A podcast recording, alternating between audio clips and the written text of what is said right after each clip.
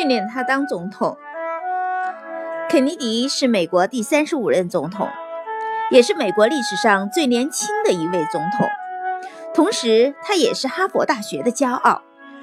为了纪念他，哈佛大学以他的名字命名了肯尼迪政治学院。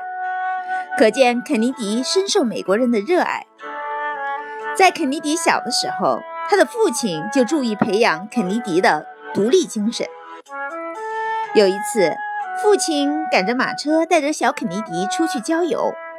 当他们行驶到一处比较崎岖的地方的时候，因车速车速过快，小肯尼迪被甩了出去，一下子掉在了布满石子的路上。他忍不住掉下泪来。父亲的马车停了下来，他以为父亲会把他扶起来，但是父亲却自顾自地吸起烟来。他很生气，就对着父亲喊道：“爸爸，快来扶我！”你摔疼了没有？父亲平静地问道。“我感觉自己已经站不起来了，腿上也摔破了。”他带着哭腔回答道。父亲还是没有去扶他，而是要求他自己站起来，爬上车子。他知道父亲从来说一不二，只好挣扎着走回马车。一路上，他坐在那里，一句话也没有说。回到家里，父亲问他：“你知道我为什么要这么做吗？”肯尼迪摇摇头。父亲接着说：“因为这就是人生。当你跌倒的时候，你只能靠自己爬起来。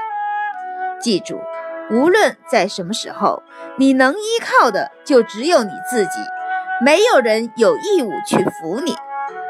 听到他们的话，母亲很心疼肯尼迪，就直问道：“孩子还这么小，这样要求未免太严格了。”岂料，肯尼迪的父亲回答道：“我这是在训练他当总统呢。”父亲的话就像未卜先知的预言家。一九六零年，肯尼迪成功击败了对手，入主白宫，成为历史上第一位信奉天主教的美国总统。